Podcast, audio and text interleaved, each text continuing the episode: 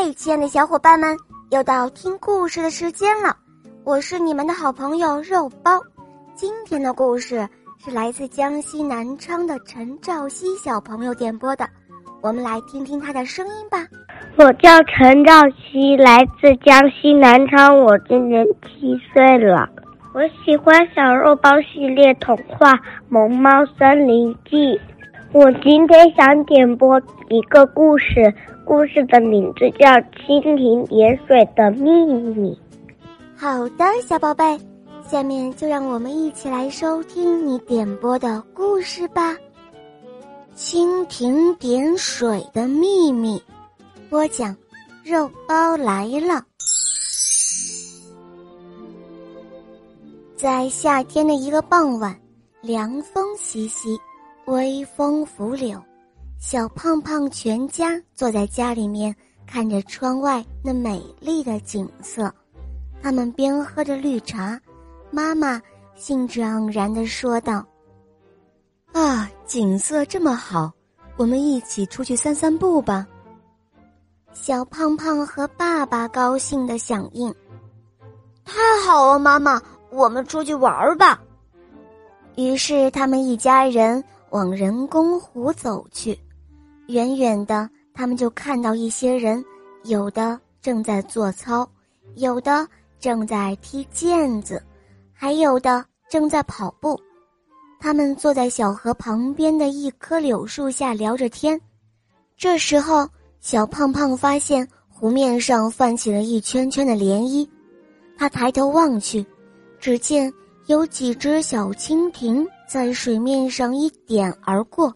动作轻盈而飘逸，小胖胖说：“妈妈，妈妈，小蜻蜓可真调皮，这样一点一点的，是不是很凉快啊？”妈妈回答说：“哦，孩子，他们不是在乘凉，是在生儿育女呢。”小胖胖听了之后，心里有一些困惑。他说：“哦，蜻蜓点水。”就能生下宝宝吗？而且，蜻蜓是在天上飞的昆虫，怎么会在水里生宝宝呢？爸爸回答他说：“孩子，天地万物就是这样的奇妙。今天你发现了一个自然现象，回去可以问问你的老师啊，看看能不能解开这个谜呢。”第二天。小胖胖迫不及待的来到了学校，他想问问老师：“蜻蜓点水究竟是什么呢？”老师告诉他：“蜻蜓点水啊，就是蜻蜓产卵，卵直接产入水中，或产于水草之上，卵孵化出来的稚虫称为水菜。”听到这里。小胖胖又想了，蜻蜓卵在水里是怎么长大的呢？老师又告诉他说，水菜常伸出带抓钩的下唇，以捕捉水中的小生物为生。水菜是游泳专家，它采用的是喷射式泳姿，只要腹部一压缩，水就会向后喷。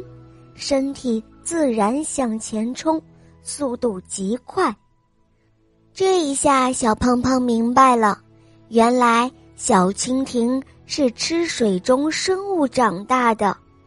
等到水菜长大后，爬上突出水面的树枝或者石头，就会羽化成一只犹如空中飞龙的小蜻蜓了。